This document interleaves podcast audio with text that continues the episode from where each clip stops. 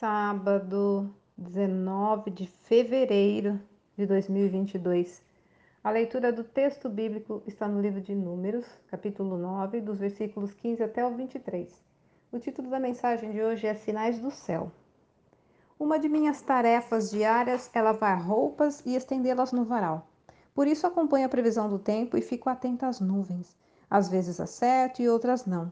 O céu dá sinais quando vem chuva ou se o sol brilhar. Eu é que nem sempre os compreendo. Os israelitas também ficavam observando uma nuvem. Ela indicava se deviam partir ou ficar. Assim o Senhor as direcionava. Não podiam se distrair naquela peregrinação não planejada por eles, mas já traçada pelo Senhor. Então observavam o céu.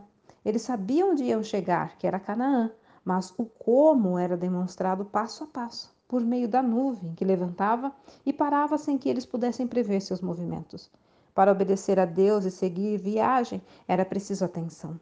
Na vida cristã, Deus também direciona seus filhos de acordo com os propósitos dele. Da mesma forma que os israelitas, o atual povo de Deus precisa ficar atento para identificar mudanças na nuvem. De dia ou de noite, Deus pode dar novas ordens, esperando obediências a ele.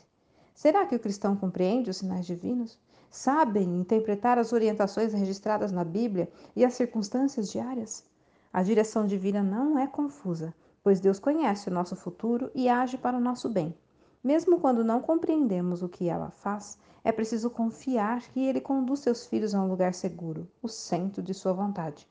O caminho até lá nos parece imprevisível, mas Deus está bem delineado. Hoje não há uma nuvem, e sim a própria palavra de Deus para nos orientar. Se vivemos com Ele, precisamos estar atentos ao seu agir. Quanto mais conhecemos o Senhor por meio do estudo da Bíblia, pela oração e por experiências com Ele, mais fácil será reconhecer seus sinais de orientação e obedecer-lhe com confiança.